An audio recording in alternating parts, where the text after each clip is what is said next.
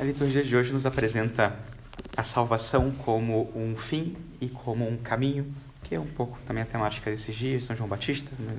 aparece justamente para apresentar esse caminho, endireitar as veredas. Hoje as escrituras falam de uma estrada santa que devemos percorrer.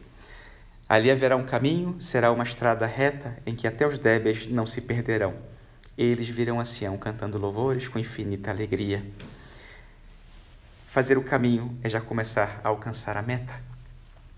O salmista vai dizer: Eis que vem o nosso Deus. Então nós fazemos um caminho, o Senhor faz um caminho e ele vem. Nós depois encontramos no Evangelho Jesus que faz um caminho. Né?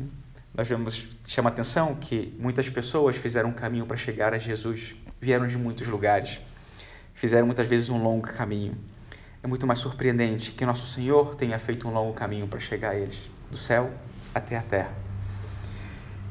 E aí se encontra esse Deus com esse homem que não pode caminhar. Esse é o drama da existência. Né? Temos que fazer um caminho e de repente alguém não pode caminhar. É um convite à fé, a, a mudar a lógica com a qual nós enfrentamos a vida e com a qual fazemos o caminho da vida Muitas vezes estamos muito preocupados em solucionar todos os problemas do mundo, afinal de contas é a nossa vocação. Né? Nós temos que solucionar o mundo inteiro. Bom, possivelmente seria muito mais eficaz se tivéssemos, se os nossos esforços para salvar o mundo, resolver o mundo, fossem esforços para tirar o mundo de dentro da gente. Seria uma maneira fantástica de que o Senhor mesmo pudesse terminar de percorrer todo esse caminho e nos colocar em condições de fazer todo o caminho para Ele e não caminharmos sós, levarmos muitos outros pelo mesmo caminho, que é o caminho da fé. Possivelmente, com a nossa metodologia apostólica maravilhosa e tantos nós que nós recebemos, podemos fazer muito pelo mundo. E é verdade que podemos fazer muito pelo mundo.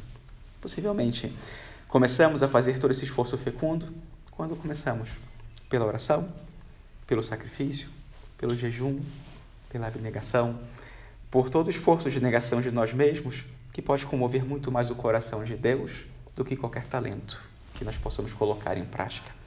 Para que o Senhor, que conhece o caminho e que nos coloca em condições de fazer o caminho, nos leve até Ele e nós, indo até Ele, levamos muitos outros.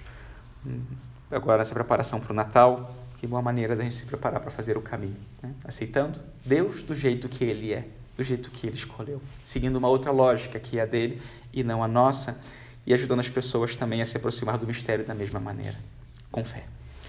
Louvado seja nosso Senhor Jesus Cristo.